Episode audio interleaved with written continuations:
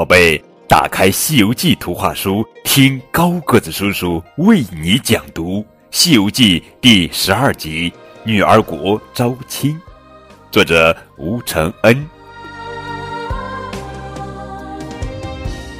这天，唐僧师徒来到一条大河边，让他们感到奇怪的是，河边摆渡的居然都是女人。过河时，唐僧和八戒因口渴喝了几口河水，没一会儿，他俩的肚子变大了，而且越来越痛，越来越痛。他们忙向路边的一位老婆婆打听原委，原来这里是女儿国。他们刚刚渡过的那条河叫子母河，女儿国没有男人，女人们长到二十岁，喝了子母河的水，就会生下女娃娃。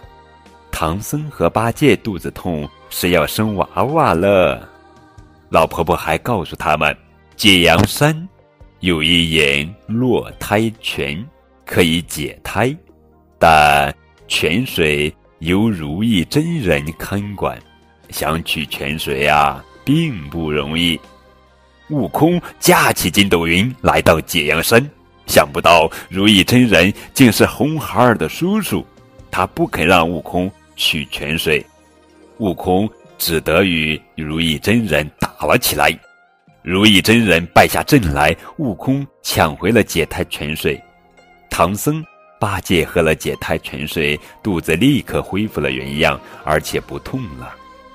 第二天，他们来到女儿国的国都，准备拜见女王，换取官文。女儿国官员将他们安排在驿馆休息。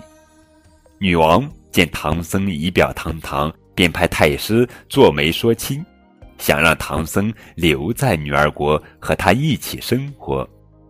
太师来到驿馆向唐僧求亲，唐僧正想拒绝，不料悟空却一口答应下来。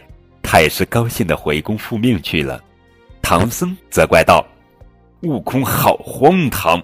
为师是出家人，要去西天取经，怎能在此招亲？”悟空却答：“如果不答应招亲，女王就不换官文。他们不是妖魔，徒儿不能用强。”我们只能将计就计，想法脱身。几天后，女儿国举国欢庆女王的婚事，女王亲自来接唐僧师徒入宫。喝过喜酒后，悟空对女王说：“请陛下将官文交给我，我师傅留下与您一起生活。我们前往西天取经。”女王将官文交给悟空后，悟空准备与师弟们启程继续西行。唐僧提出要送几个徒儿出城，女王便陪同唐僧一起来到城外。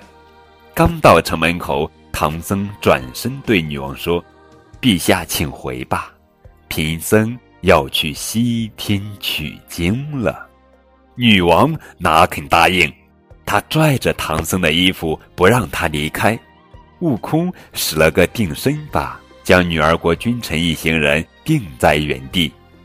唐僧骑上白马，在女王的蒙蒙泪眼中向西走去。